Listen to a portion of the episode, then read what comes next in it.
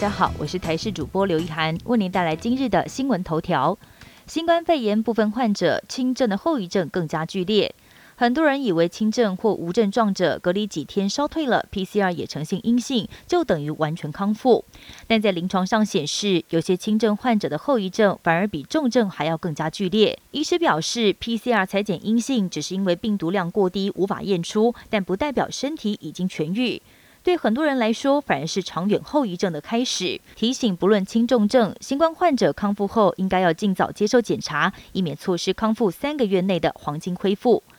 中秋收假日，气温飙三十六度，但入秋首波东北风即将报道。今天天气依旧晴朗炎热，最高温大约在三十六度左右。各地大多是晴到多云，在中午过后会有短暂雷阵雨。各地赏月越晚越清晰，但东南部地区、恒春半岛跟马祖云量稍微偏多，并且会下局部短暂雨。想要赏月的话，可能要碰点运气。但从周五开始，将要迎接入秋后首波微弱的东北风，到时候迎风面北海岸、东北角的云量增多，会有局部雨；大台北东侧跟宜兰云量也会稍微增加，也会下局部短暂降雨，气温将稍降，天气转凉。中秋收假涌现车潮，避开九大容易塞车路段，改走替代道路。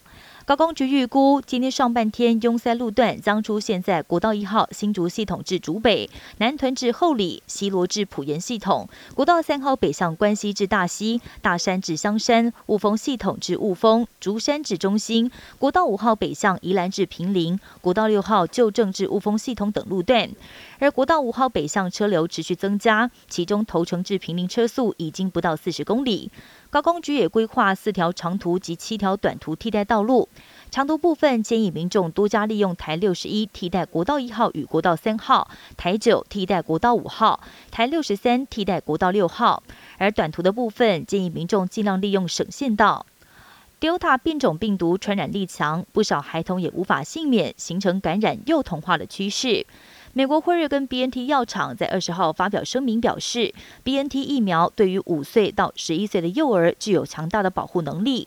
辉瑞将向美国 FDA 申请紧急授权使用，顺利的话，美国数百万名儿童将在今年万圣节前渴望打到疫苗。另外一方面，美国决定修改对外国旅客的赴美旅游禁令。从十一月份开始，必须要完整接种疫苗的外国旅客才可以入境美国，也意味着到时台湾民众将无法再赴美国打疫苗。黑色星期一来袭，中国地产巨头恒大集团风暴陆续引发港股、欧股还有美股抛售潮。继上周大跌百分之三十之后，恒大股价周一创下二零一零年六月份以来新低。